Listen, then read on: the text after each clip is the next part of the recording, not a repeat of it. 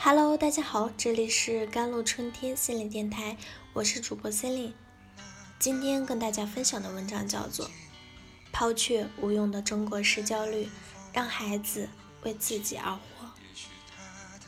最近六十一岁的陈美玲在网上又火了，这个曾在香港乐坛红极一时、与邓丽君齐名的女歌手，退隐歌坛三十年后，又一次刷屏朋友圈。不过这次是以妈妈的身份，她把三个儿子先后送进了美国排名第一的斯坦福大学。电视剧《急诊科医生》中有一个桥段，一个小姑娘考试考砸了，扛不住妈妈的批评，喝农药自杀。虽然抢救醒了，但生命只剩下一个月的期限。妈妈当时就崩溃了，悔不当初。我干嘛要说他？没考好就没考好吧。父母是孩子的镜子，父母有多少焦虑，孩子就会有多大的心理压力。二零一七年九月七日，香港教育局新任副局长蔡若莲的长子潘匡仁在家里跳楼，从四十多层的高空坠下，不幸身亡。这位出身书香世家。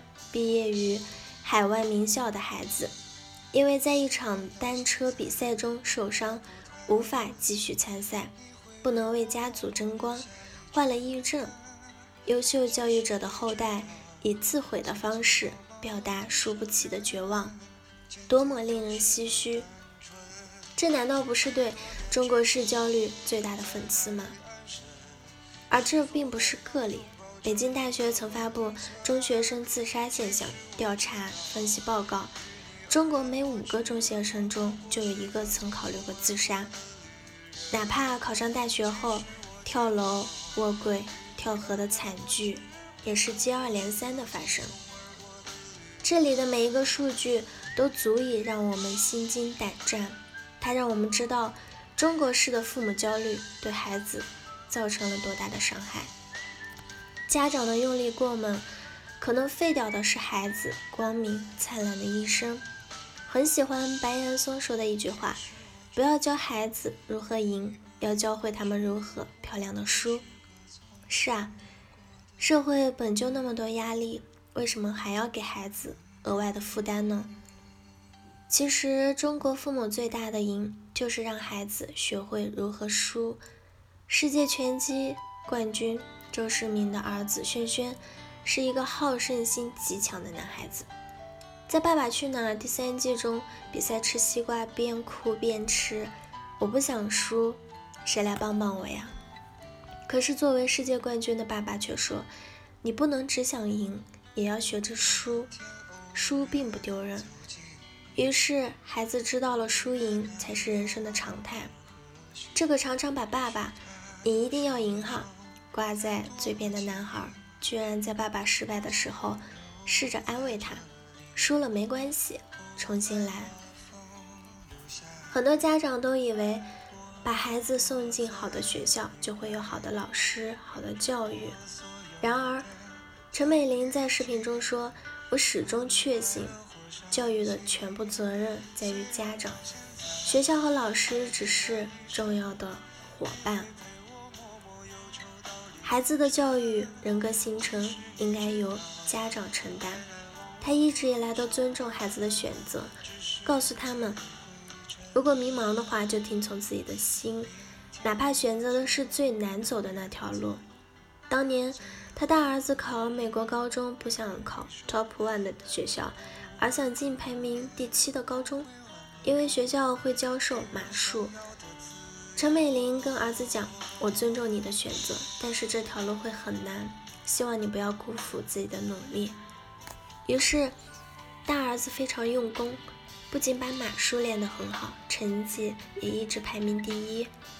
因为他们明白，孩子不是一个标配的物品，不是流水线生产出来的同一化模板。最好的教育方式，永远是因人而异的私人定制。就像杜江在《爸爸去哪儿》送给嗯哼一段话：“你不是我的希望，不是的，你是你自己的希望。”我那些没能实现的梦想还是我的，与你无关，就让他们与你无关吧。你何妨做一个全新的梦？那梦里不必有我，然而我爱你，我的孩子，我爱你，仅此而已。你教育的孩子终究不可能成为你想象的样子，他只会成长为他眼中、希望中的样子。父母该给他的不是一条规划好的标配之路，而是教会他如何吃下人生之苦，如何笑对未来的人生。为人父母的我们，是时候给自己降降温了。有时候不是孩子不优秀，是我们太着急了，抛却无用的中国式焦虑。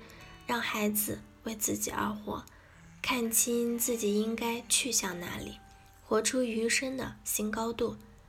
人生路漫长，也希望每一个孩子能直面挫折，踏上星辰大海的征途，走向波澜壮阔的明天。